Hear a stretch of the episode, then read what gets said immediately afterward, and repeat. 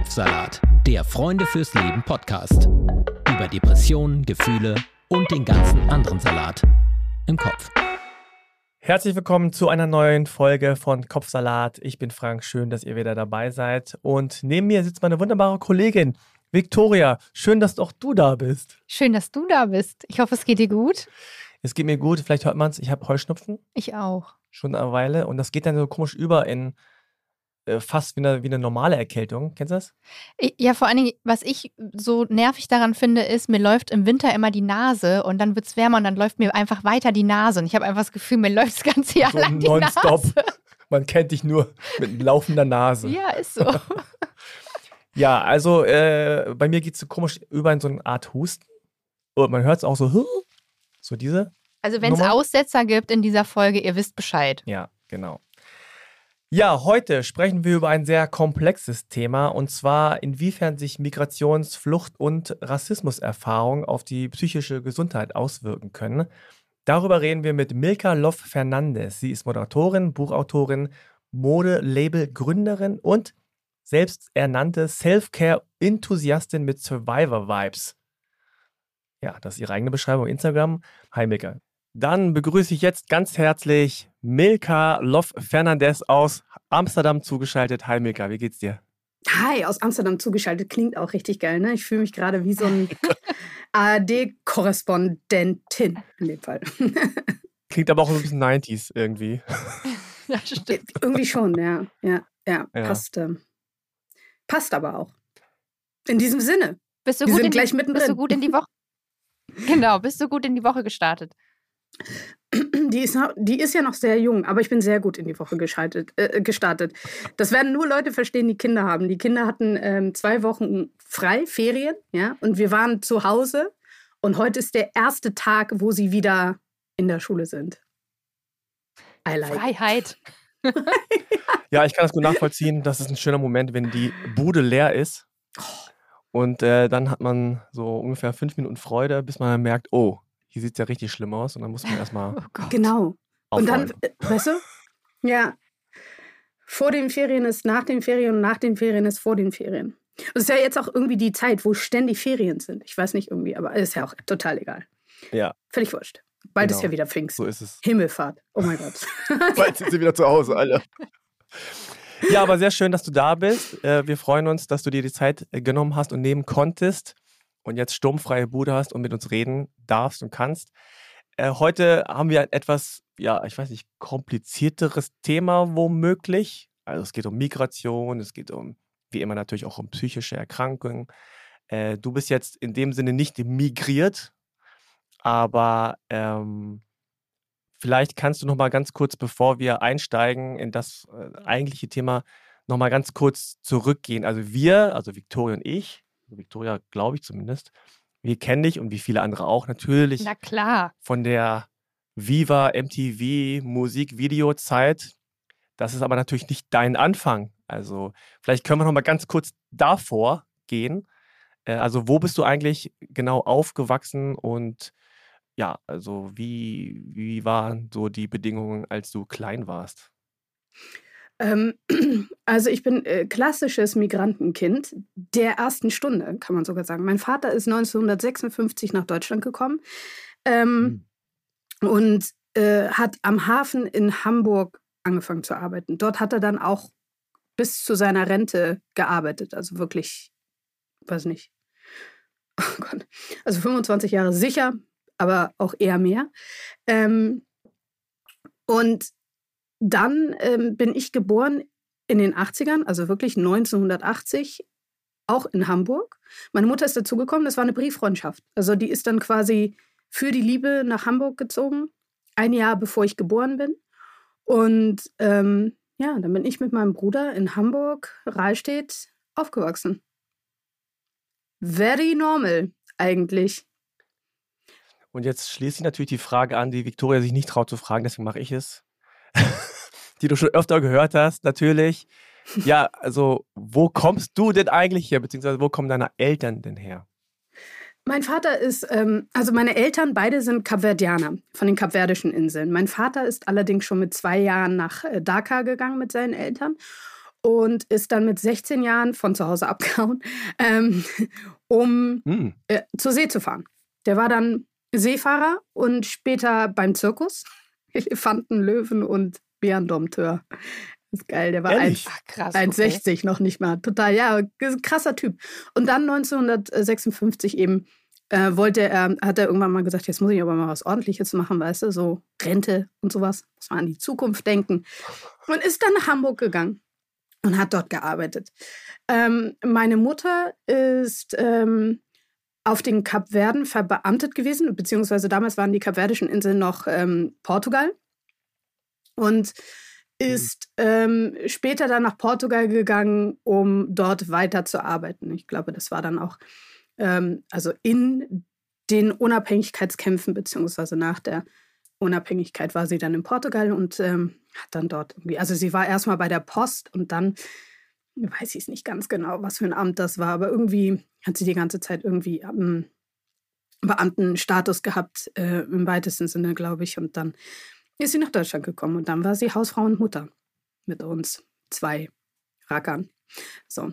Also das ist so ein bisschen der Hintergrund. Ich finde, ich, also meine Eltern sind recht alt, ne? Also mein Vater ist Baujahr äh, 32 gewesen. Meine Mutter ist mhm. Baujahr 37. Die sind wirklich nochmal eine ganz, also eine ganz andere Generation auch. Also das merkt, das merke ich, das habe ich auch ähm, oft gemerkt ähm, in meiner, naja, also so im, in, in meinem Aufwachsen. Mhm. Wobei ich sagen würde, meine Mutter ist eine total moderne Frau, die ist voll cool, die, die geht jetzt noch mit 86 irgendwie, naja, jetzt nicht mehr so viel, aber ähm, die geht wirklich noch mit so meinen Großcousinen äh, in, in Portugal, in Lissabon, in die Baixa feiern, sowas. Also die ist echt gut unterwegs. Aber so einige Sachen merkt man einfach noch. Die haben noch ganz anders gedacht und auch gearbeitet, klar.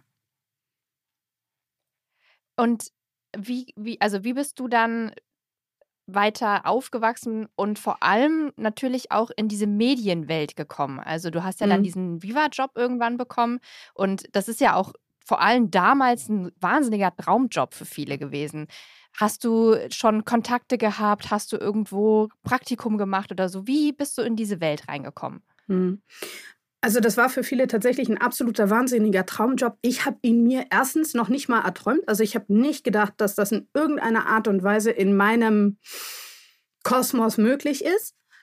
Ähm, aber ganz offensichtlich war ich ja schon irgendwie immer ein bisschen auffällig. Also es war schon so, dass man mich gesehen hat, wenn ich irgendwo reingekommen bin. Ähm, das lag unter anderem ganz sicher auch an meiner Haut, Hautfarbe so ne also und dann natürlich auch so an my expression. Ich komme rein und hey und bubbly bubbly, fröhlich, fröhlich, cool. Ähm, dann, äh, äh, das war so. Und was, was halt war, also ich habe jetzt nie den aktiven Drang gehabt, in die Medienwelt zu gehen. Also es war jetzt nie so, dass ich gedacht habe, okay, ich werde Moderatorin oder ich werde Schauspielerin oder ich werde sonst irgendetwas. Im Gegenteil, gar nicht. Also das fand ich irgendwie, pff, nö, ich habe da wirklich gar nicht dran gedacht. Äh, was allerdings war, was ich total gerne gemacht habe, ist tanzen. So. Und ich habe mhm. irgendwann mal gesagt, ich werde Gogo-Tänzerin. Yes. Ich will unbedingt, das war in den 90ern, da war das cool, weißt du? Mhm. Und dann wollte ich unbedingt Gogo-Tänzerin werden. Und das habe ich dann auch geschafft.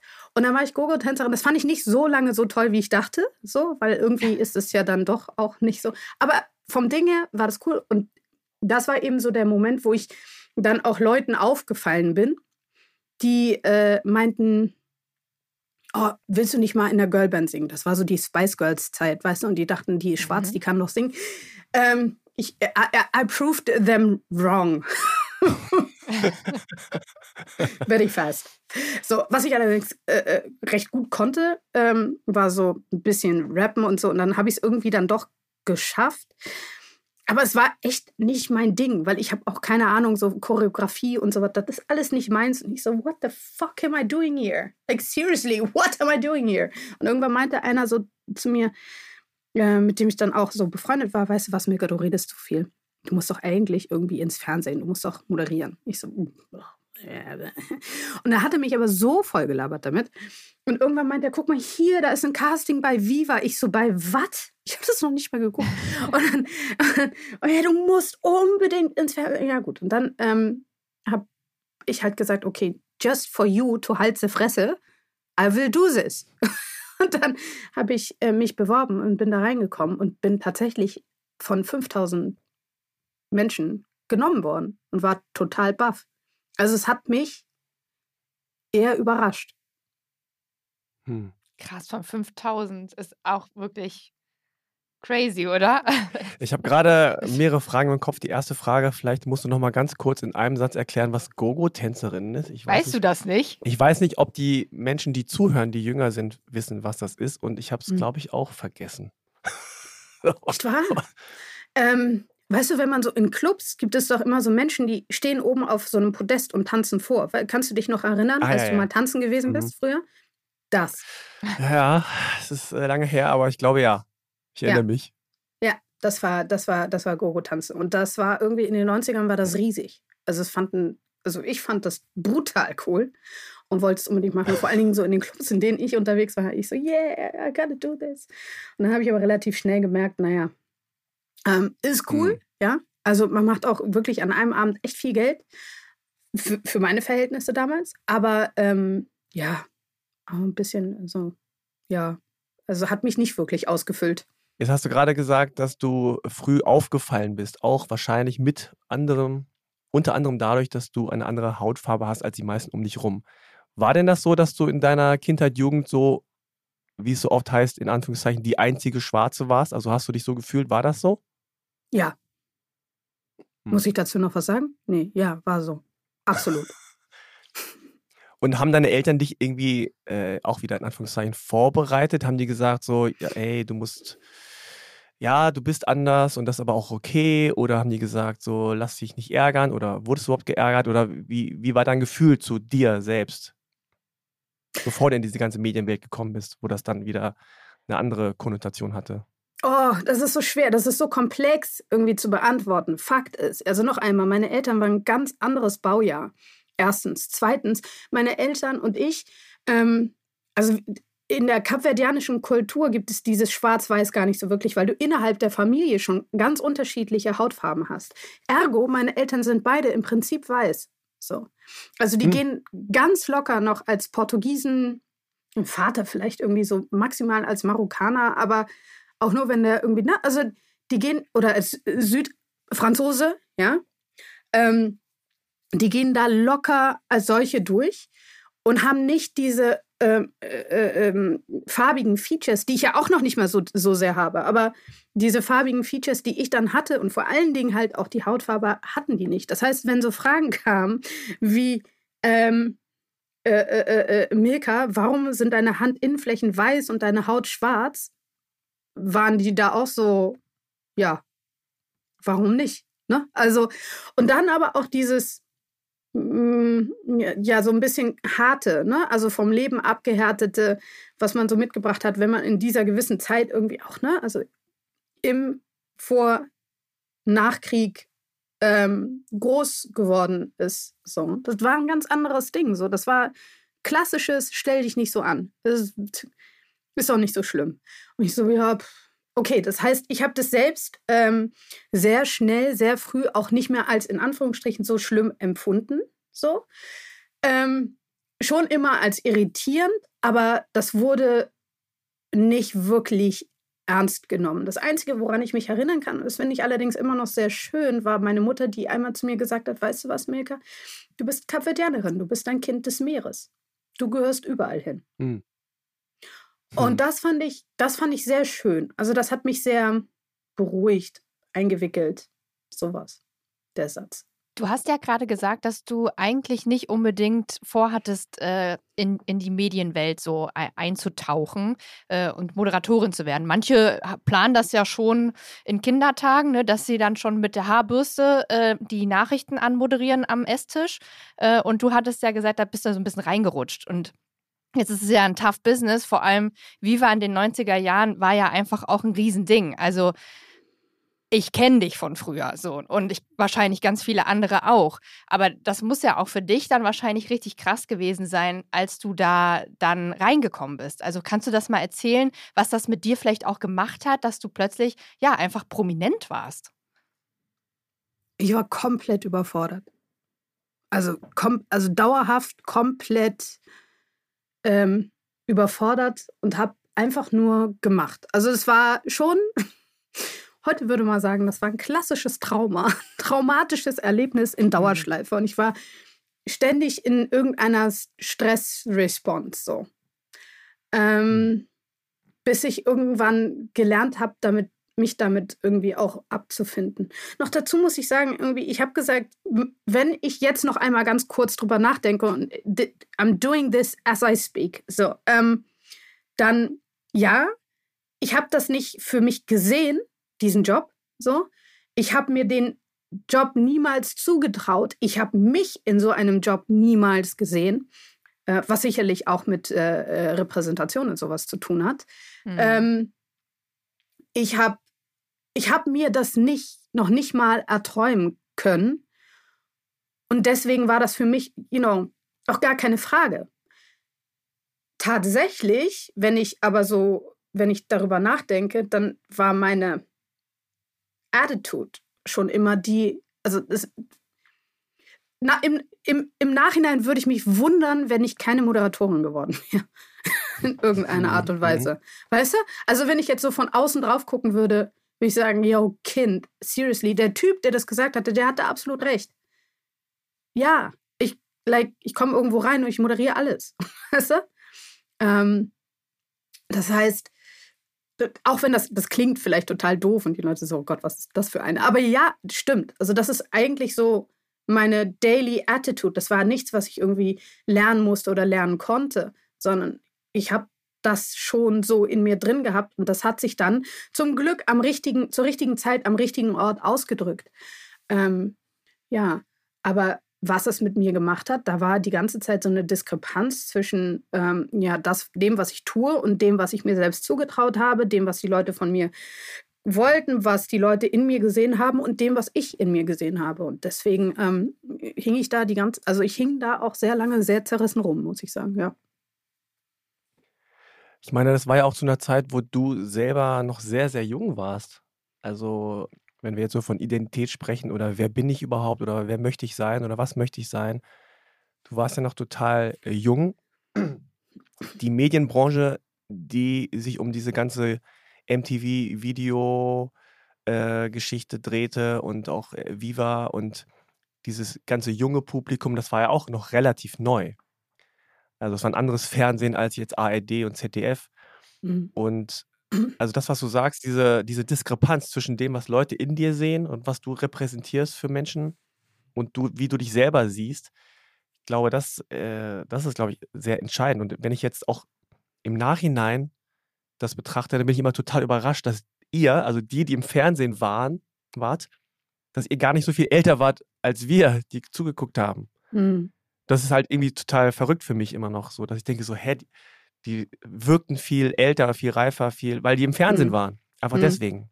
Ja, aber du bist älter als ich, glaube ich, Frank. Ja, ich bin, ich bin älter als du. Ja, ja. Auf jeden Fall. Ja, Und krass. Also die Sache ist, wie hat dich das geäußert bei dir? Also diese Überforderung, diese, dieses, diese ständige Stress-Response, wie hat sich das äh, entwickelt? Oder was ist davon, also wie hat sich das, äh, wie, ist, wo ist das, wie ist das rausgekommen? Mhm. Also tendenziell immer, wenn ich merke, irgendwie mir werden die Sachen zu viel, dann ziehe ich mich sehr stark zurück. So, das heißt, ich habe außerhalb meiner Moderation habe ich nicht wirklich viel gemacht. Man sollte jetzt meinen, oh geil, ey, was für eine Zeit, du warst die ganze Zeit feiern und sonst was. Mm -mm, nur wenn ich musste. Und ich hatte auch nicht wirklich viele Freunde, muss man auch sagen, weil ich total ähm, ich habe dem Ganzen ja auch gar nicht getraut. Ne? Also es war ja schon auch so ein bisschen so, dass wenn du dann irgendwie hingehst, und ich bin ja eigentlich auch ein sehr, sehr offener Mensch, so, ne? Und ähm, habe da jetzt per se erstmal kein Problem mit irgendwie jedem, also so mich zu öffnen und zu, da zu sein, irgendwie, auch für andere. Aber am Anfang war das tatsächlich so, dass ich irgendwie gedacht habe, ähm, wenn ich den Leuten jetzt hier etwas erzähle, dann weiß ich, dass das ja dann auch gleich irgendwie zehn andere wissen. So. Und das mhm. hat mich so irritiert. Ja, ich fand das irgendwie, ähm, also dieses keine Freunde zu haben, irgendwo ganz alleine zu sein und nicht zu wissen, irgendwie, was für Fische überhaupt in diesem Becken schwimmen. Boah, ja, dachte ich, okay, das ist jetzt, ähm, das finde ich schwer. Und wie gesagt, habe mich dann, so oft es irgendwie nur ging, aus diesem Becken rausgezogen, bis ich irgendwie mir ein Umwelt, Umfeld erschaffen konnte, ähm, wo ich gesagt habe, okay, that's my shit here. Das ist das, was ich irgendwie tun konnte. Und dann habe ich irgendwann, ähm, ja, also das waren so, das waren so die Sachen. Und um auf deine Frage zurückzukommen, abgesehen von der Tatsache, dass ich mich halt sehr zurückgezogen habe, ich habe auch ähm, äh, also da, da waren also definitiv auch depressive Episoden so dabei. Also ich war wirklich dann auch viel irgendwie im Bett oder bin ich aufgestanden, meine Wohnung sah aus, meine Güte. Ähm, solche Sachen, bis ich mich dann irgendwie so ein bisschen berappeln konnte, hat es echt eine Weile gedauert und da waren auch zum Glück sehr viele, ähm, nicht sehr viele, aber einige sehr hilfreiche Menschen da, die mich dabei unterstützt haben. Das war äh, wichtig. Ähm, und ich bin dann zum Beispiel auch so krass zu spät gekommen, habe Flieger verpasst irgendwie. Also nicht nur einmal, mhm. weißt du, wo du denkst, how, how can this happen? Aber so richtig krass, tüdelig und einfach da, aber dann doch nicht da. Mhm. Das ist ja auch krass, du hast es ja auch schon gesagt, du bist ja scheinbar eine eher extrovertierte Person, die gerne auch Menschen unterhält. So, das ist ja auch so eine Typensache. Auf der anderen Seite hast du dann mhm. diesen Job und ähm, äh, fühlst dann irgendwie krass, okay, das ist irgendwie, das, das strengt mich irgendwie an. Und du hast ja auch gerade gesagt, äh, äh, depressive Episode. Ja? Ja, äh, äh, ja, sorry. Es ist, es ist so, es ist, es ist, it's, it's complicated. Meine Beziehung ja. zu Menschen ist sehr kompliziert. Ich freue mich über Menschen und ich freue mich da, ich freue mich wirklich, ähm, wenn ich, wenn ich anderen Menschen den Tag erhellen kann. So, ne? Aber es strengt mich sehr an. Also es ist nicht so, mhm. dass ich mhm. denke, also danach, ich weiß irgendwie, ich mache ich mach irgendwo eine Moderation und mittlerweile habe ich rausgefunden, das ist toll, das machst du und danach hast du bitte ein oder zwei Tage echt niemanden, bis mhm. auf vielleicht deine Familie, die du sehen willst. Und es ist auch gut, mhm. wenn du am Tag danach nicht sofort irgendwie frühmorgen oder am selben Tag sogar noch nach Hause fährst und dann morgen irgendwie und dann gleich deine Kinder irgendwie um dich rumschwören hast, sondern wenn du wirklich so einen halben Tag hast, wo du mit äh, äh, schalldichten Kopfhörern im Ohr und am liebsten Scheuklappen irgendwo rumrennst und Musik hörst oder sonst mhm. irgendetwas. Also das ist, das ist das. Also da ist so eine, ja, it's complicated. Ich weiß nicht, wie man das nennen mhm. sollte. Aber ich würde jetzt nicht per se sagen, ich bin nur extrovertiert und es macht mir total, ich muss Leute um mich herum haben. Nein, in, im Gegenteil. Ich finde es manchmal auch sehr geil, wenn da niemand da ist. Noch nicht mal mein Mann. Ich habe mich jetzt tatsächlich, ich kann das total fühlen. Ähm, aber ich habe mich tatsächlich gefragt, weil ähm, das war ja scheinbar schon was, äh, so erstmal von der Sache, äh, was, was, was dir auch Freude bereitet hat. Ähm, du hast aber gleichzeitig ja auch gesagt, dass es auch zu psychischen Problemen geführt hat. Und ich frage mich, ob quasi das das auch ausgelöst hat oder ob du vorher auch schon also ich kann es ja auch so sagen, ich hatte auch Depressionen und ich weiß zum Beispiel, ich war schon, da war schon in der Jugend, da war auch schon mal was los so, ne? Also mhm. ist das für dich so ein Auslöser gewesen oder hattest du vorher auch schon äh, andere Auslöser dafür, dass das äh, dazu geführt hat, dass du in so depressive Phasen gekommen bist? Ach nee, also die, die, meine, meine ganzen psychischen Störungen habe ich schon mit da reingenommen. die habe ich auch versucht. Und das war ja gerade auch so ein bisschen das Harte. So, ne? Also auf der einen Seite die Erwartungshaltung zu erfüllen, die dann Leute an dich haben, zu funktionieren. So, und zwar mhm. auch in einem Maße, ähm, also noch einmal in einem ganz anderen Ausmaß als vorher. Ne? Vorher, wer sieht das? Irgendwie deine Mitschüler, der Schulhof und sonst irgendetwas. Und irgendwann war auch klar innerhalb der äh, Schulgemeinschaft, ja, der Mega, der geht es manchmal nicht so gut. So, ne? Also das hat man dann auch manchmal gesehen. So, ne? Ähm, und dann kommst du aber ins Fernsehen und dann ist nichts von wegen, dir geht es dann nicht so gut und so, ne? Also das war äh, mhm. zwei bis drei Stunden Tralala. So. Und dann davor und danach, und ich habe ja mit niemandem irgendwie darüber geredet. So. Ähm, abgesehen von der Tatsache, dass man damals auch nicht darüber geredet hat. Punkt. Also das war jetzt mhm. nicht so, dass ich da hingegangen wäre, gesagt habe, hey, ich bin depressiv. Ich habe es aber auch so selber nicht so rausgehabt, muss ich sagen. Ja, ähm, also der Stress, den habe den, den, der Stress, den habe ich mir schon äh, mitgebracht. Mhm. Der hat dadurch aber noch einmal eine ganz andere Qualität bekommen und ich würde auch sagen, ähm, eine ganz andere Explosionskraft dadurch. Ne? Also mhm. es ist nicht so, dass ich vom, ja, eigentlich bin ich vom Regen in die Traufe. Also, hätte ich mal mhm. studiert. Ich meine, du hast ja schon gesagt, damals andere Zeiten, man hat nicht über psychische Erkrankungen gesprochen, schon gar nicht, äh, äh, also mit Menschen, die im Fernsehen waren, von denen hat man einfach gedacht, na, die haben ja alles, die sehen gut aus, die haben Fame, die haben Kohle, das läuft alles bei denen.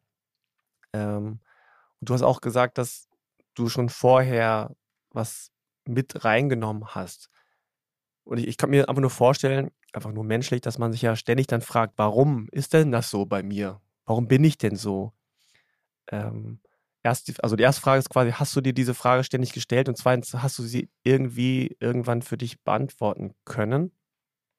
Oder zumindest Ansätze dafür gefunden, mhm. warum? Mhm. Oder, oder eine Art von, ich müsste das und das machen oder da und da mal gucken. Mhm. Also ich habe mir die Frage schon gestellt, ähm, habe sie aber nicht wirklich klären können. Was sicherlich auch daran lag, dass ich einfach kein, also ich war ja nicht behandelt die ganze Zeit. Es war ja jetzt nicht nur so, dass ich keine, also ich hatte ja nicht nur offiziell keine, ähm, keine Störung, so, sondern halt auch, die wurde auch nicht adressiert. So, auch nicht von mir persönlich. Das heißt, ich habe das für mich schon irgendwie gemerkt, oh ja, mir geht's schlecht. Also teilweise auch wirklich schlecht, aber dann gab es dann auch wieder so Zeiten, dann ging es besser. Also dann war zum Beispiel ähm, irgendwann mit ähm, 19 dann, meine ich, ähm, bin ich auf den Buddhismus gestoßen, also habe dann angefangen, äh, Buddhismus zu praktizieren und das hat mir in der Tat ähm, auch echt so, ja, das Leben gerettet, aber ist jetzt vielleicht ein bisschen groß, aber ich, das hat mir, das hat mich sehr unterstützt auch. Ne? Also die Art und Weise, wie da, äh, wie mitfühlend man mit sich selbst durch diese Art der Praxis umgehen, umzugehen lernt. So. Und ähm, wie auch der menschliche Geist adressiert wird im Rahmen dieser Philosophie. Das heißt, dieses Klären konnte ich dadurch irgendwie meine Sachen natürlich nicht. Also dafür war sicherlich auf jeden Fall noch Unterstützung nötig. Aber ähm, ich konnte zumindest, und das ist sehr, sehr, sehr, sehr unglaublich viel wert, ähm, sagen, das ist jetzt so. Also mir, hm. mir geht es jetzt schlecht. Ich weiß nicht warum, so, aber ich kann, ich lasse das jetzt mal so sein. Und witzigerweise ist das ähm, zwar etwas, was einem, ja, was, was einem erstmal widerstrebt, ja, das ist nichts, was angenehm ist. Also wenn du wenn du auf Scheiße stehst oder in Scheiße stehst, dann willst du da eigentlich nicht stehen bleiben. Aber um ähm, wirklich weiterzukommen, musst du erstmal einen festen Tritt drin finden. Fertig aus. So. Und das habe ich dadurch gemacht ähm, und mich auch getraut zu machen. Das heißt, das war extrem wichtig. Ja. Naja, ach so, genau. Und das, der zweite Teil war aber, ähm, mehr als äh, äh, mehr als dieses Warum und darin irgendwie zu versuchen, das zu klären, war einfach zu sagen, okay, was mache ich denn jetzt mit dieser Prädisposition? Und da kam so ein bisschen diese Motivation zu sagen, okay, weißt du was? Ähm, growing up, shit, weißt du? Es ist echt furchtbar, irgendwie diese, diese ganze Pubertät so durchleben zu müssen und vor allen Dingen halt auch so darunter zu leiden wie ich. Dann versucht das auch für andere Kinder, also für andere äh, junge Menschen vielleicht ein bisschen leichter zu machen. Und dann war auch, also darin habe ich so ein bisschen meine Sprache gefunden. Auch innerhalb, ähm, äh, auch damals schon bei Viva, dass ich einfach gesagt habe, okay, ich bin diejenige, ähm, die so ein bisschen die Fackel hochhält, jeden Tag, verdammt nochmal. Hm. Oh, ich stelle mir das auch wahnsinnig anstrengend vor, einfach äh, nach außen quasi, äh, was du auch gesagt hast, ne? Dann hier so drei Stunden, yay, gute Laune, Leute, und dann quasi aber eigentlich, äh, ja, nicht gut drauf zu sein. Ähm, und dann gibt es ja noch ein anderes Thema, was ja, glaube ich, in den 90er Jahren vielleicht auch noch viel präsenter war als heute, aber ja heute immer noch, 25 Jahre später ja immer noch ein Riesenthema ist. Es gab ja einfach auch äh, nur, ich sag mal, weiße Menschen äh, in der, in der Medienwelt. Mhm. Ähm, und du hast ja schon, ich habe auch in Interviews äh, von dir gelesen, du hast ja schon auch rassistische Kommentare erfahren, also von Programmchefs, die gesagt haben, du bist zu schwarz fürs deutsche Fernsehen und so. War das auch mhm. eine Sache, wo du sagen würdest, jetzt vielleicht auch im Nachhinein, dass das auch einfach für dich, auch wenn du vielleicht in dem Moment das nicht so gesehen, gespürt hast oder so, jetzt so im Nachhinein auch was war, wo du sagen würdest, das hat mich echt auch getroffen und das hat was mit mir gemacht und auch mit der Psyche quasi gemacht? Mhm. Also erstmal zum ersten Teil, ich komme da gleich, ich komme gleich drauf, aber zum ersten Teil, ne, dieses wahnsinnig anstrengend sein. Ne? Es gibt ja auch sowas wie High Functioning Depression. So. Mm. Und das ist auf jeden Fall das, wo ich dann reinfalle. Ne? Ich kann noch so depressiv sein oder noch so eine depressiven Phase. Also wenn ich funktionieren muss, dann funktioniere ich auf jeden Fall, auch wenn es nicht gut ist für mich und wenn das mich noch mehr ausbrennt. So, zweiter Teil. Ähm, natürlich hat das was mit mir gemacht. Aber, und jetzt auch noch einmal Kontext. So, während heute 100 Leute aufschreien und sagen, oh mein Gott, das kann man doch nicht sagen. Oh, was ist das? Ey, das war normal. Das war so. Also, das hat mich natürlich getroffen. Das hat mich natürlich was mit mir gemacht. So. Aber das war halt dieses, naja, das ist halt so, jetzt stell dich nicht so an. Weißt du? Und gleichzeitig, und auch noch einmal, bear with me, habe ich, war ich diesen Typen, der das gesagt hat, der das ausgesprochen, also das Offensichtliche ausgesprochen hat, so dankbar dafür, dass er es getan hat. Weil vorher war das einfach, das war halt im Raum und das war so. Ey, in den, also wir reden jetzt den Null, von den Nullerjahren.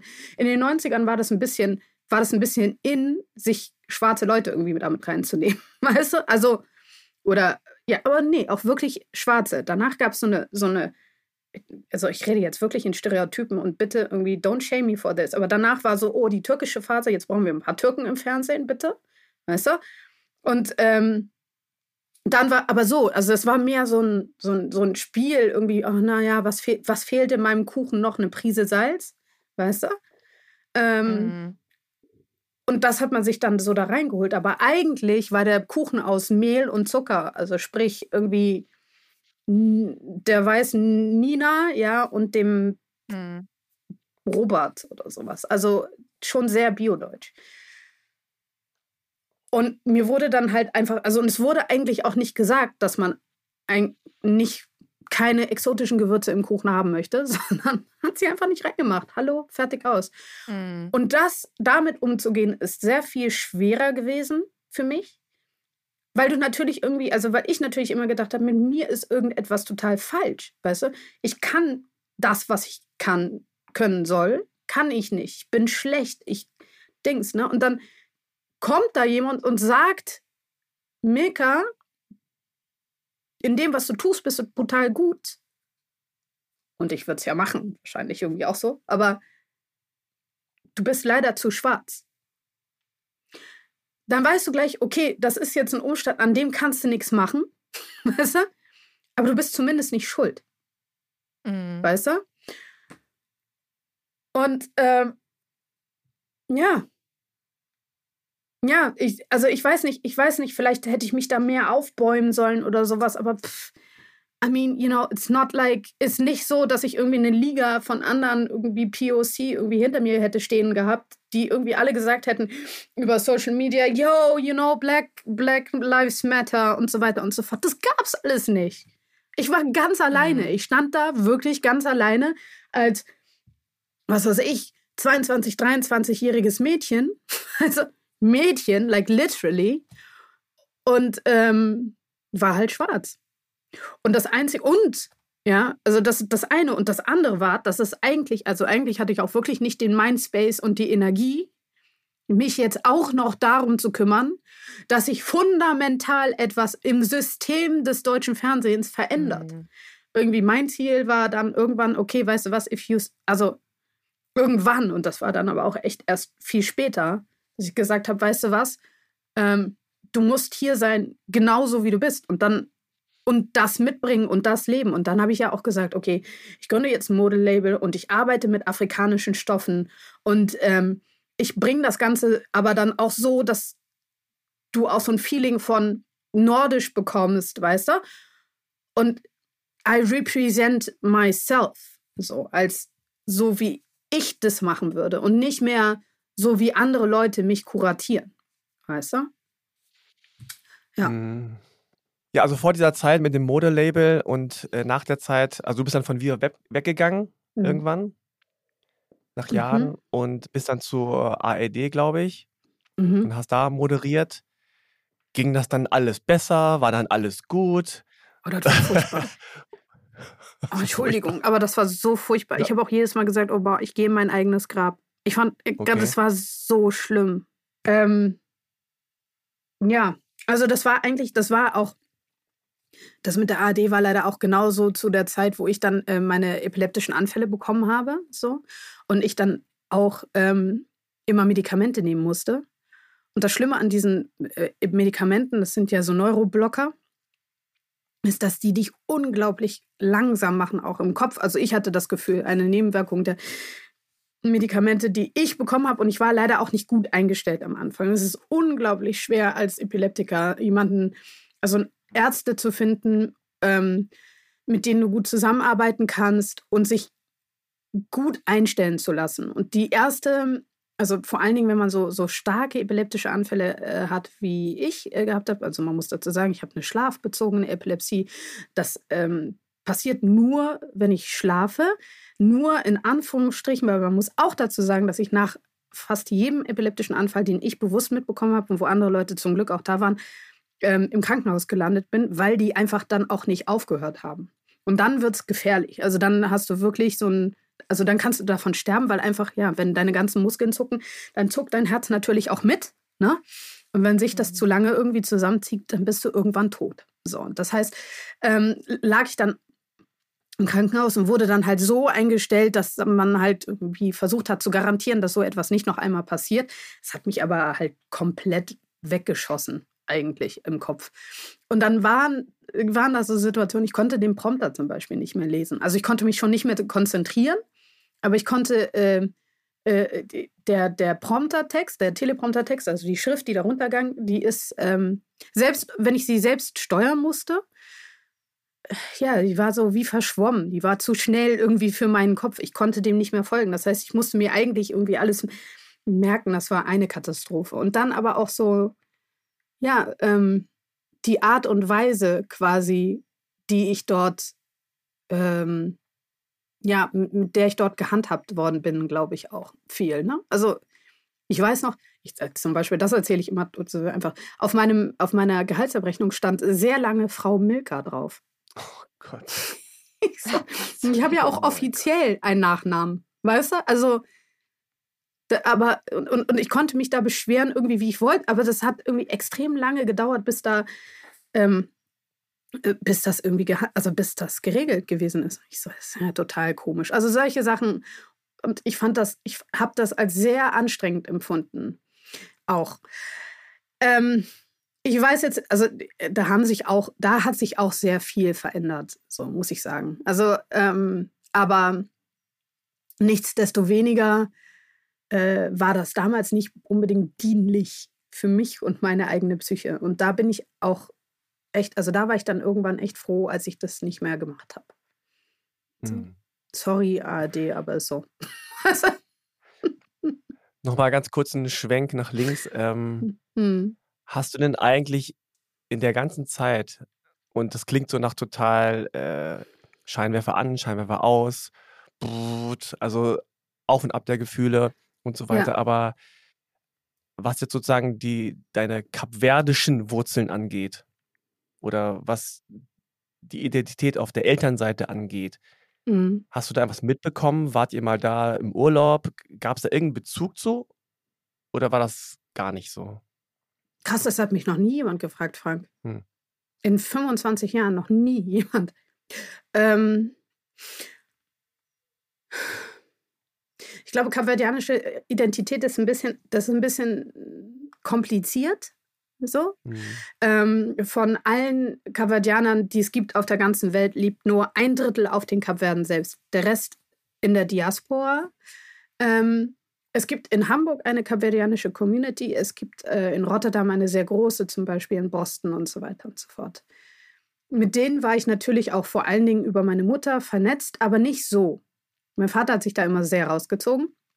Ähm, was sicherlich auch dadurch kommt, dass er irgendwie sehr viel, also er ist viel mehr Franzose ja, und Afrikaner, als er Kapverdianer ist. So, ne? Also es ist ganz, ähm, ist echt interessant. Aber vor allen Dingen bei meinem Vater ist es wirklich so viel mehr Franzose. Also es war, äh, äh ich bin durchaus kulturschizophren, so ein bisschen. Gespaltene Persönlichkeit, krass. Ähm, nichtsdestoweniger, wir waren mal auf, ähm, mit zwölf war ich zum ersten Mal auf den Kapverden. Und das hat mir sehr gut getan, mhm. muss ich sagen. Also da, ähm, wir sind natürlich nicht oft hingefahren, weil das war ja scheiße teuer, irgendwie dann ähm, vier Leute da äh, nach, nach Afrika zu fliegen damals. Ähm, und ich glaube, das waren sicherlich irgendwie zwei Monatsgehälter oder sowas, die man dafür hinblättern konnte. Aber mhm. wir haben es dann tatsächlich irgendwie gemacht. Und dann waren wir, war ich mit meiner Mutter zumindest ähm, sechs Wochen da. Und ich fand das, äh, da, das war wirklich wie nach Hause kommen. Ein bisschen. Mhm. Auch wenn ich jetzt immer noch sagen würde, ich gehöre da nicht hin. Also ich bin Kapverdianerin, aber ich gehöre da nicht hin. Aber es war zum ersten Mal so, dass ich wirklich eine, ein Gros von Menschen gewesen bin, die irgendwie so waren wie ich. Ja? Also die so ausgesehen haben, zumindest wie ich. Ich ähm, weiß schon, dass ich sehr, also ich bin, ich komme schon sehr, sehr deutsch auch rüber, so, also ohne dass ich den Mund aufmache dort. Aber ähm, trotzdem habe ich gemerkt, ähm, ja, da ist irgendetwas, das spricht mit mir. Und seitdem spreche ich auch kein Portugiesisch oder Französisch mehr. Seitdem spreche ich nur noch Creole. das ist echt witzig. Mm. Das ist echt, ähm, meine Mutter immer so, das kann doch nicht sein. Du bist hier. Ich so, nee. Auch wenn ich mit anderen Leuten nicht so auf Creole. Mir egal. Mach, mach ich nicht mehr. Passt. Ist aber auch, weil es viel leichter ist. So. ja, interessant, dass sich das noch keiner gefragt hat. Ich glaube, also mein Eindruck ist jetzt äh, von dem, was du erzählst, dass vieles in deinem Leben so im Graubereich war. Irgendwie. Ja, also mhm. irgendwie nicht so eindeutig. Und dass es dir dann, glaube ich, äh, ja, irgendwie schwer gefallen ist, einfach irgendwo anzudocken, weil du wusstest nicht so richtig, so, ja, was, bin ich jetzt hier, bin ich jetzt da? Also wie bei vielen Hallenkartoffeln natürlich, aber vielleicht auch nochmal extremer durch deinen Werdegang mit, mit Viva und durch diese Zeit auch, wie du es richtig beschrieben hast, alles stand so im Raum. Das war irgendwie, wir hatten früher alle nur so ein Gefühl, dass irgendwas nicht so richtig stimmte, mhm. dass die Aussagen nicht so richtig cool waren, dass es nicht so richtig mhm. lustig war. Aber wir konnten keine Worte dafür finden. Wir hatten keine Ahnung, wir hatten keine Hilfe, wir hatten keine Unterstützung. Und dadurch entsteht so ein komisches, diffuses Gefühl. Und dann denkt man, naja, okay, die anderen haben es ja anscheinend nicht. Man hat ja auch nicht miteinander geredet. Dann muss es wohl dann an mir liegen. Und das ist dann ja natürlich problematisch. Scheiße, okay, es liegt also an mir. Blöd. Und dann muss man damit irgendwie umgehen. Äh, und dann, ja, wächst man auf, dann versucht man das abzuschalten, dann geht's mhm. aber, geht's aber nicht. Und mhm. dann, ja. Aber das ist, das ist wirklich das Original, warum rassismussensitive ähm, Psychotherapie so wichtig ist. Weißt du? Weil genauso wie du es jetzt gerade erzählst, ich, ich saß irgendwie ewig bei unzähligen Therapeuten und Therapeutinnen, ähm, und muss, also man muss wirklich sehen, keine oder keiner hat mir diese Frage jemals gestellt. Keiner oder keiner hat das jemals so treffend auseinander, also auseinandergenommen wie du. Also für mich gespiegelt. Jetzt eben, weißt du? Du hm. bist Podcast-Moderator. And you say it better. Weißt du? Ich so, ja, klar. War, ich habe auch wirklich einmal gesagt, ja, nee, es, mir geht's nicht schlecht, es ist nur einfach grau. Weißt du? Also das, das, mhm. war wirklich, das waren wirklich irgendwann mal meine Worte. Ich habe keine Ahnung, aber ähm, und das war wirklich so, dass ich äh, und dass ich auch wirklich gesagt habe. Ich glaube, ich habe sogar gesagt, ich kann nirgendwo andocken. So, ich habe nirgendwo, weißt du, es gibt nichts, was wirklich greifbar ist. Und ich bin ständig nur irgendwie am Suchen und am Jonglieren und so weiter und so fort. Das ist so, mein Gott, wie anstrengend das ist. Weißt du? Ähm, die, diese Identität ist schon, also diese Suche nach Identität in sich ist schon so ähm, kräftezehrend und so intensiv, aber auch so wichtig, gerade in jungen Jahren, gerade wenn man äh, äh Dings ist. Und, und wenn man sich in seiner eigenen, also ureigenen Identität niemals repräsentiert fühlt, ne? Also, mhm. was weiß ich, die anderen Frauen, die so aussahen wie ich, waren jetzt, okay, you know, I don't want to sprinkle myself with, aber so Whitney Houston, die halt, die hm. sieht viel besser aus, aber weißt du, Whitney Houston war halt irgendwie ähnlich und ich wurde halt auch immer wieder mit Whitney, aber ich so, ey, da kommt, nein, ich, ich kann nicht singen. Weißt du? Hey, nein! Weißt du, hm. so. Das ist like, no. Und dann war. War doch gut. ja, ja Klingt doch falsch gut. also, solche Sachen. Und dann hast du irgendwelche hm. anderen, ähm, äh, anderen Menschen oder, also, du hast Sänger oder irgendwelche Tänzer oder. Es kommt aber nie so richtig an dich ran. Weißt du?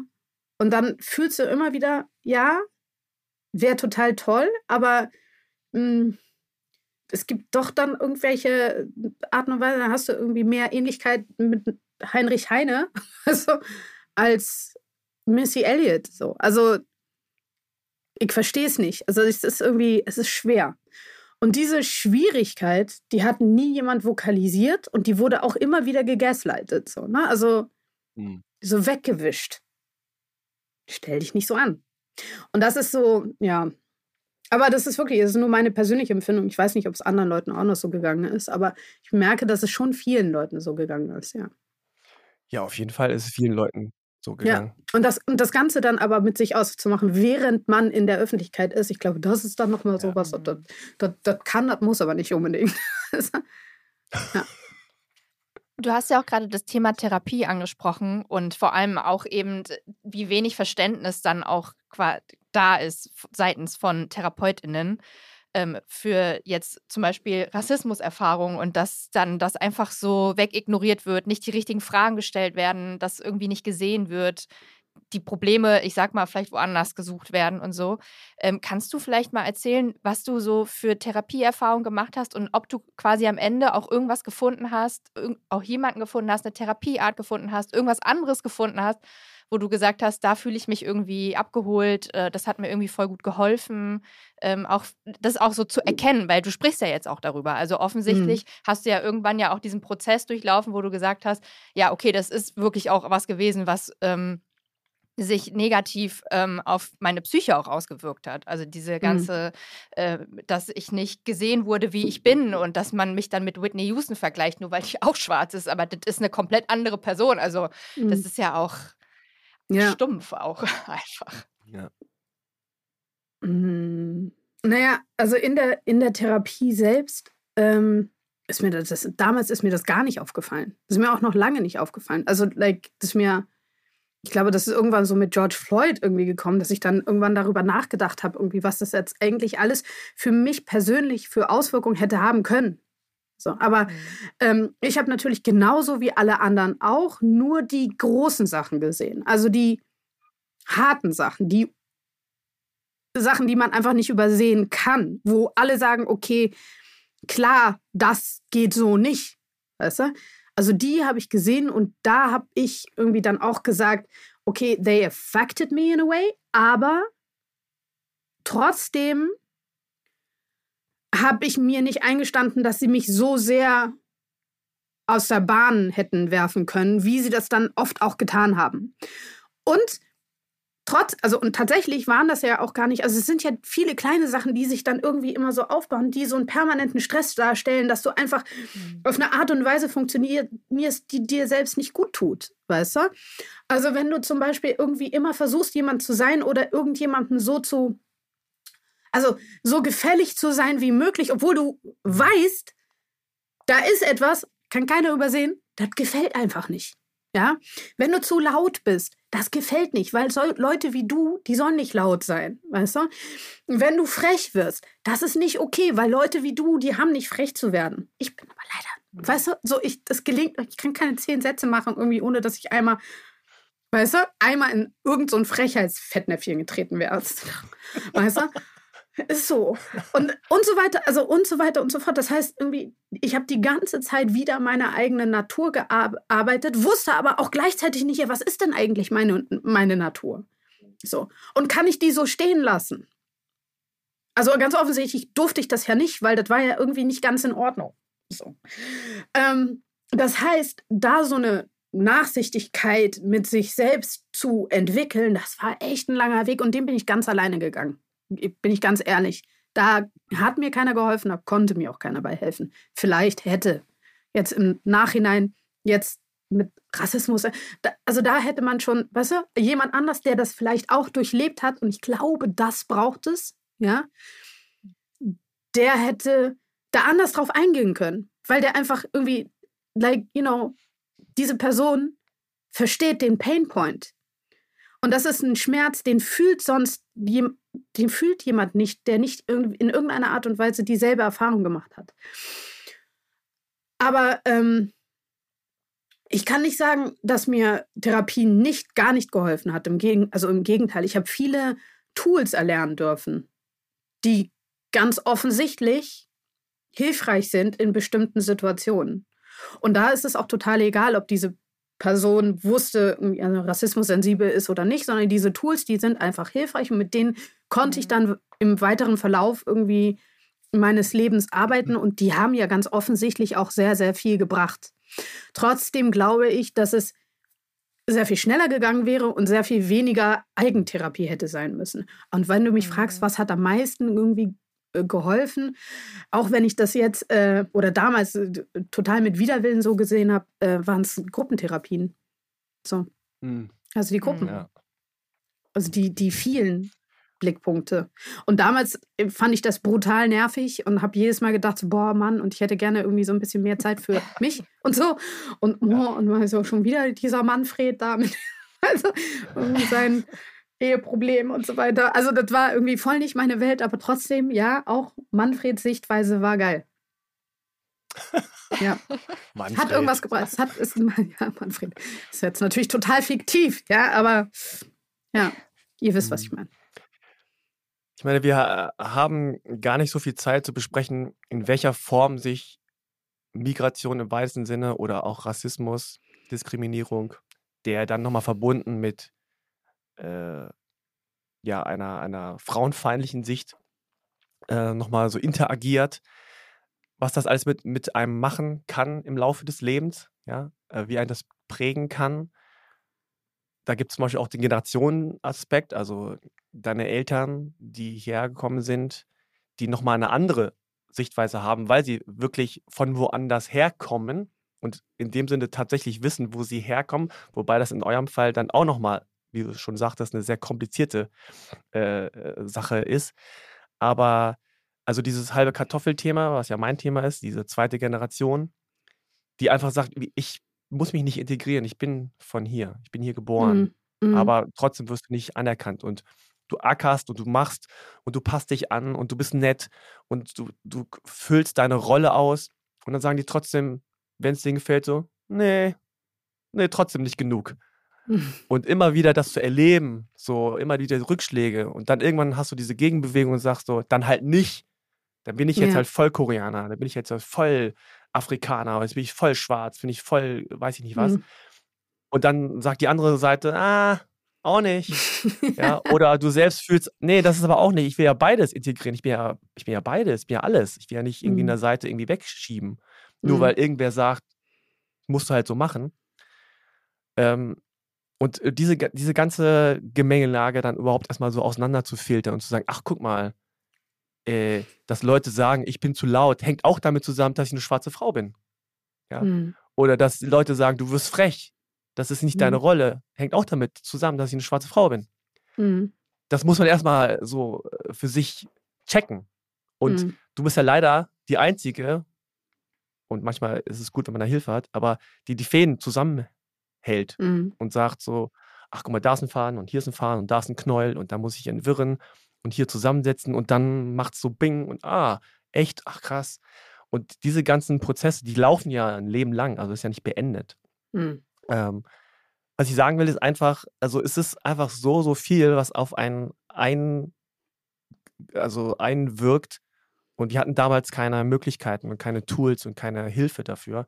Und es hat alles länger gedauert. Deswegen kommt das bei vielen jetzt erst. Ja, und ich sage das jetzt nicht mit Bewertung jetzt erst, sondern das ist erst mit 30, mit 40, wenn du dann auch eigene Kinder hast und merkst, so wie werden die wahrgenommen, wie werde ich mit denen wahrgenommen, äh, sind die jetzt weiß, sind die jetzt schwarz äh, oder Leute dann dir, dir spiegeln, so sag mal, warum bist du so und die sehen so aus. Das, das ist alles ein, alles ein Thema, was damit zusammenhängt, dass man in einer Gesellschaft aufwächst, die anders, in Anführungszeichen, aussieht als man selbst. Oder so, ja. Mhm. Ähm, und diese Prozesse, die dann die ganze Zeit laufen, und wenn man dann merkt, andere äh, haben ähnliche Prozesse, dann hilft das ja auch schon erstmal, dass man überhaupt das Gefühl hat, so, okay, das ist nicht mein einziges Thema, sondern das haben andere auch. Selbst das war sehr, sehr lange in Deutschland irgendwie schwierig, dass man immer dachte, und ich kriege heute noch Zuschriften, wo es heißt so, ich dachte, ich wäre allein damit. Ich dachte, ich wäre die einzige Person, die diesen Gedanken hatte. Mhm. Und das ist, das finde ich irgendwie einfach, einfach krass. Und, und deswegen sind so Leute wie du irgendwie total wichtig. So, ne? Also, dass genau uns allen eine Stimme zu geben und die Fäden zusammenzuführen, im Sinne von auch die Menschen zusammenzuführen. Und ich glaube, das geht, gilt vor allen Dingen, also ähm, auch, auch, auch bei Depressionen ganz allgemein, also jetzt wirklich völlig weg, aber es geht einfach auch darum, dass wir für uns merken, hey, ich bin nicht das Mängelexemplar, zu dem mich irgendwann mal jemand abgestempelt hat. So, ne? Im Gegenteil, erstens steht in mir alles drin und ich habe vielleicht ein anderes Buchcover. So. Aber genau das macht mich in einem Bücherschrank so wertvoll. Oder das, ne, also ich ich steche vielleicht heraus aus einer Masse oder ich habe etwas, ähm, was andere Leute nicht haben oder ich kann mich mit anderen Sachen identifizieren als andere Menschen, aber genau meine Einzigartigkeit so macht den Unterschied. Das ist das gewisse, gewisse etwas. So, ne? Also ähm, wie der Kirschbaum in einem Garten voller Apfelbäume. Irgendwann haben die Leute halt keinen Bock mehr auf Äpfel. Weißt du, das kennst du ja, wenn die die ganze Zeit nur. Mein Mann zum Beispiel, der hat irgendwie früher zu viele Äpfel bekommen. Jetzt mittlerweile kann er keine mehr sehen. Der ist froh, dass es Kirschbäume gibt. So, ne?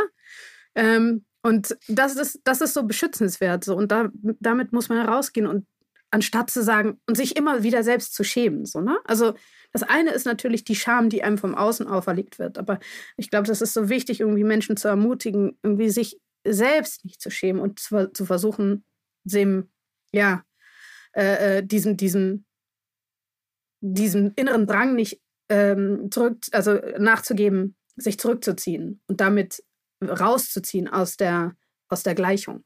So. Du hast ja ähm, erzählt, dass du auch eigentlich erst relativ spät auch nochmal, also mit des, also mit dem Mord an George Floyd quasi nochmal reflektiert hast, ähm, was bedeutet es eigentlich für mich, Rassismus, welche Erfahrungen habe ich eigentlich gemacht, äh, wo, wo habe ich mich vielleicht schlecht gefühlt und so, also das, du hattest das ja ähm, ausgeführt und das hat ja auch ganz viel auch so mit so Selbstwert, Selbstwertgefühl auch zu tun, also dass ja auch ähm, diese kleinen Sachen häufig ja auch am, ganz stark am Selbstwertgefühl nagen. Ähm, das hattest du ja auch jetzt schon ein paar Mal ausgeführt. Und du hast ja auch ein Buch über Selbstwert geschrieben mit 22 Challenges. Und ähm, vielleicht jetzt auch für die Leute, die zuhören, kannst du da vielleicht mal was drüber erzählen und vielleicht auch mal erzählen, was das so für Challenges sind, die man da so machen mhm. kann und macht? Mhm. Tatsächlich ist das Ganze passiert, als ich an dem Buch saß und geschrieben habe. Ähm, und deswegen kommt vielleicht auch, kam da einfach auch nochmal alles zusammen. Ähm, gut erkannt. Das ist ein Buch. Im Eigen, also im Wesentlichen ging, im Wesentlichen ging es für mich irgendwie aus, um die Auseinandersetzung damit, was es mit uns als Mensch macht, wenn wir uns aktiv immer wieder in die Öffentlichkeit begeben. Also das kommt ein bisschen daher. Ich als ähm, Viva-Moderatorin bin so ein bisschen Influencer der ersten Stunde gewesen. Und mhm. ähm, als solche habe ich quasi Social Media gemacht, als das Wort noch gar nicht erfunden war. So. Und ich habe aber auch bemerkt, dass genau dieser Mechanismus von immer dabei sein, immer drin sein, ähm, äh, äh, nie was verpassen, immer gefällig sein, immer Feedback von außen zu bekommen, dass der ganz, ganz viel mit einem macht, vor allen Dingen, wenn es darum geht, sich selbst zu finden. Und ähm, gleichzeitig habe ich auch gemerkt, dass in dem Moment, wo du dich darauf konzentrierst, Milka, und ich meine jetzt mich, aber ich glaube, das gilt auch für viele andere, den Wert des eigenen Lebens zu erkennen. Und ich sage auch nicht, ähm, dass man keinen Selbstwert hat oder sowas, sondern einfach, dass wir als Menschen uns oft abgetrennt fühlen von unserem eigenen Selbstwert, der eigentlich etwas ist, was uns lebendig macht. So, ne? Also unser Leben selbst ist der Wert. So. Und ähm, das ist etwas, was wir als Menschen, als Menschheit teilen miteinander. Und es geht darum, sich mitfühlend diesem Wert zuzuwenden, mitfühlend sich selbst und anderen Menschen. Und das ist etwas, von dem das Buch erzählt, allerdings gar nicht so philosophisch, psychologisch oder sonst etwas, sondern mit kleinen machbaren Tools, die man tatsächlich auch mit dem Handy in der Hand äh, vollbringen kann. So. Da gibt es zwar so Challenges, da wäre es ganz gut, wenn man sein Handy mal aus der Hand legt, wie zum Beispiel so eine Press Pause Challenge, wo man, ähm, wo es im Wesentlichen darum geht, ähm, zu meditieren, ohne dass man das so nennt, so, sondern Wege zu finden, zur Stille, zur Ruhe zu kommen und auch wirklich das Ganze ohne irgendeine Art und Weise zu mit ohne irgendeine Art und Weise von Device zu tun, sondern sich wirklich sich selbst gegenüberzusetzen oder sich neben sich selbst zu setzen und zu schauen, was da eigentlich gerade los ist. Und dann mitfühlend damit umzugehen. Das ist eine der Challenges, aber sehr viel einfacher ist zum Beispiel die erste Challenge, dass die Tidy Up Challenge, also wirklich so aufräumen. Ne? Also ich sage immer, in dem Moment, wo es dir richtig, richtig scheiße geht, räum auf. Irgendwas, egal, mach deinen Schreibtisch ordentlich oder ähm, putz das Bad oder sonst irgendetwas. Aufräumen ist, glaube ich, so, so, so ist für mich immer so ein Lifehack oder ganz, wenn du ganz, ganz depressiv bist, dann heb die Sachen vom Boden auf. Wenn es bei dir aussieht wie Umme, ja, wirklich hingehen und zu versuchen, wenigstens diesen einen Pulli vom Boden aufzuheben oder hm. äh, äh, die achtlos weggeworfene ähm, Snickers ähm, ähm, Schachtel oder sonst irgendetwas oder etwas, was neben dem Mülleimer liegt, dann da auch in den Mülleimer zu tun. Solche Sachen sind, du lachst, aber es ist wirklich etwas, da, ja, da kümmerst, sagen, du kümmerst dich um dich selbst in dem Moment. Noch dazu ist es mhm. auch tatsächlich erwiesen, in dem Moment, wo, du, wo man sehr depressiv ist, dann ähm, beugt man sich immer so ein bisschen vorne über. Ne? Also die Leute, die depressiv sind, die gucken immer auf den Boden. Das heißt, wenn es da richtig scheiße aussieht, dann reflektiert das natürlich auch total in deinen Kopf rein. Das heißt, umkehren und dann die Verantwortung zu übernehmen für seine eigene Umgebung und dadurch die Verantwortung für sein Leben wieder zu ergreifen, ist das Erste, was man ganz leicht proaktiv machen kann. Ähm, hm. Ja, und dann geht es, geht es weiter irgendwie bis zu dieser, äh, äh zum, zum Beispiel einer Push-Up-Challenge, die, äh, wo es darum geht, Leuten Komplimente zu machen, die nichts mit dem Aussehen zu tun haben. Also, hm. mir gefällt dein Lächeln.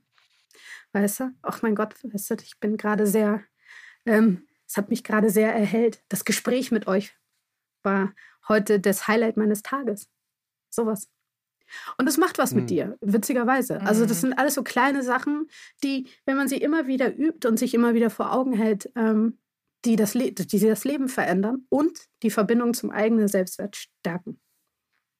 Mhm. Ich habe gerade nur gelacht, äh, nicht über die Challenge, sondern äh, über den Fakt, dass es so oft passiert, dass man was daneben wirft und irgendwie diese drei Schritte oder das liegt daneben und man denkt so, oh nee, und das ist eigentlich so, Leute laufen Marathon und wir machen irgendwelche komischen, crazy Dinge, aber manchmal, oder wer, kennt ihr das, wenn man noch nicht aufstehen will und dann so rüber, das ist viel anstrengender, so komisch rüber zu greifen und sich zu verrenken, als einfach nur so zwei Schritte zu machen. Manchmal ist ja. es äh, weird, wie wir ticken. Aber sag noch mal kurz den Titel des Buches, damit die Leute das auch nochmal in petto haben. Das Buch heißt Hashtag Selbstwert, die Happiness Connection. Genau. Und es gibt auch einen Selbstwert-Instagram-Kanal. Stimmt, es gibt auch einen Selbstwert-Instagram-Kanal. Es gibt natürlich meinen Kanal, wo man immer zum Beispiel am Sonntag äh, äh, Mental Empowerment-Gespräche mitbekommen kann, ähm, wo ich jeden Sonntag mit einer anderen Person aus dem ähm, virtuellen Universum spreche über Themen des Lebens. Den letzten Sonntag, da ähm, ging es um ähm, wunderbar weibliche Wege, um in die eigene Kraft zu kommen. Dann gibt es aber auch andere Sachen, wo ich dann darüber spreche, über Schlaf, ne? also wie man besser schläft. Und ähm, äh, oder über, über Handgesundheit, Handyhände. so, also es ist äh, mhm. von bis ist wirklich alles dabei. Ähm, und ich freue mich jeden Sonntag darauf und bin auch jeden Sonntag erstaunt, wie viel Wissen man von anderen Leuten auch mitbekommen kann. Und das dafür bringe ich, also mache ich diese Gespräche einfach total gerne. Ja, also check das aus, den Buch, den Buch. Den Buch. Den, den Kanal Buch, und das Buch. Ja. check den Buch und die Kanal.